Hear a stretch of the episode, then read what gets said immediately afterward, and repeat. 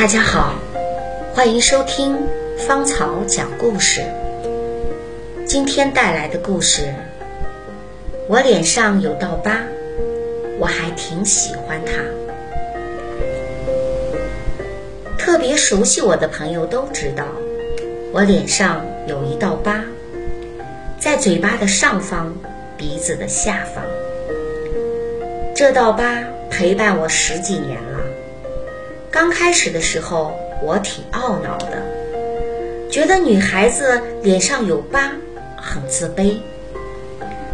可是渐渐长大，也渐渐习惯，感觉它就跟皮肤一样，已经成了我身体的一部分。关于这道疤的来历，那是我六岁时候的事了。那时候，我跟母亲一起，在她工作的医院附近租房子住。说是附近，其实步行也得二十分钟。母亲很节约，平时我们都是步行上下班。母亲每周要上两个夜班，她上夜班时就留我一个人在家睡觉。有时。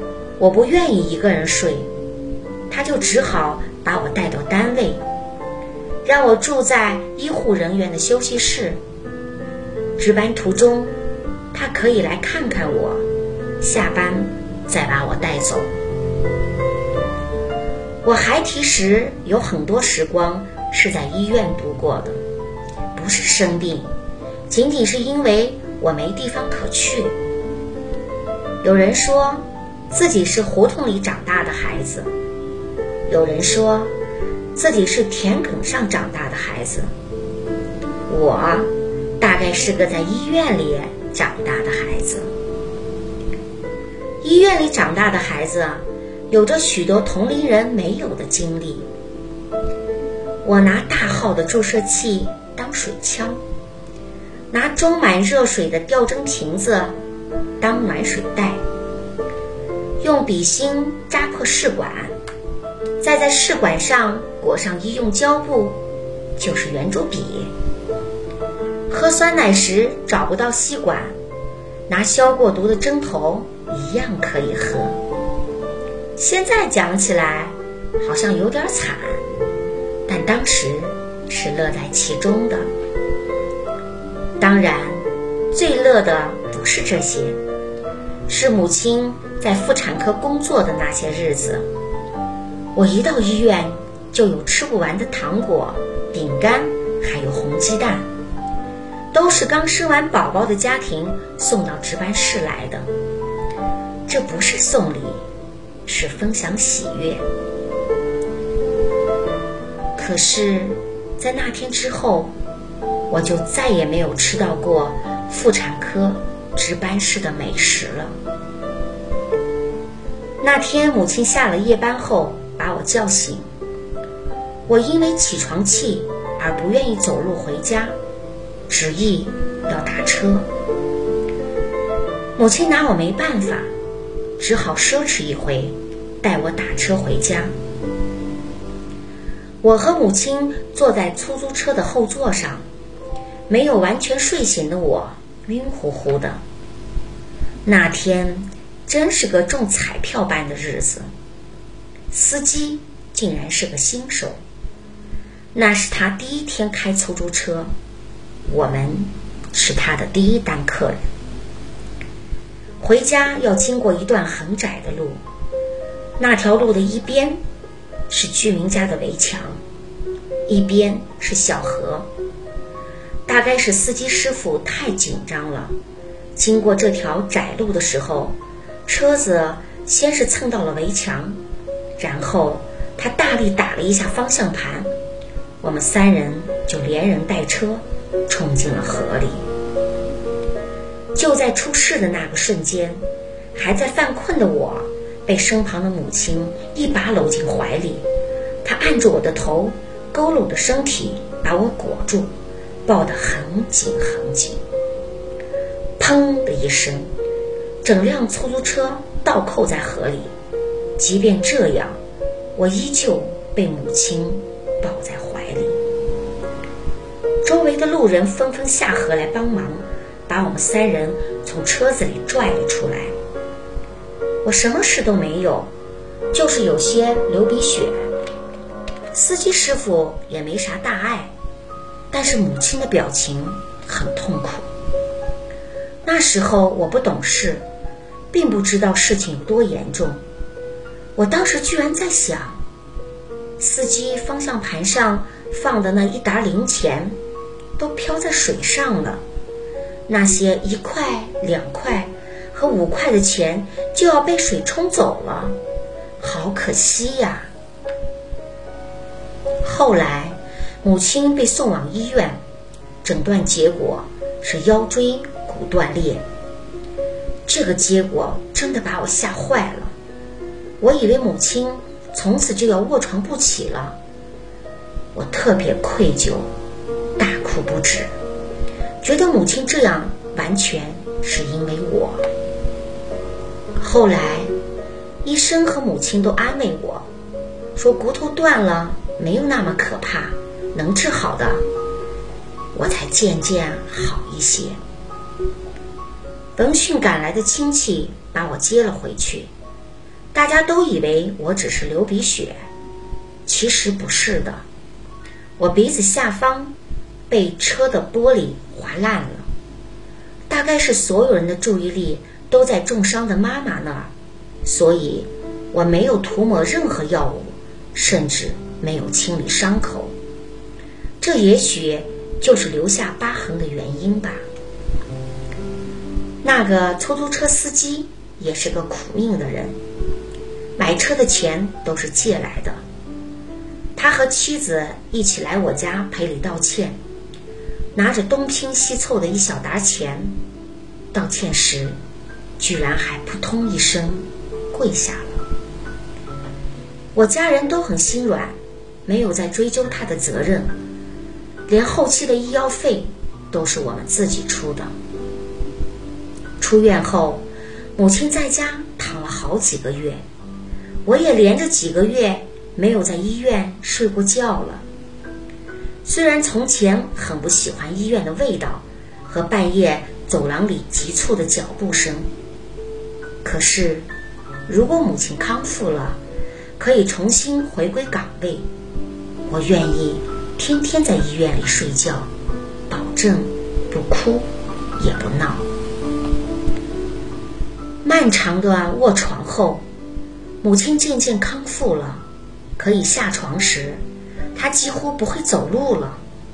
我扶着她，靠着墙，开始慢慢的踱步，就像她当年教我走路那样。我那时候很矮，大概比一根拐杖高不了多少，但我那时候很懂事。母亲卧床的日子，我成长得很快。后来，母亲重返工作岗位，调去了别的部门。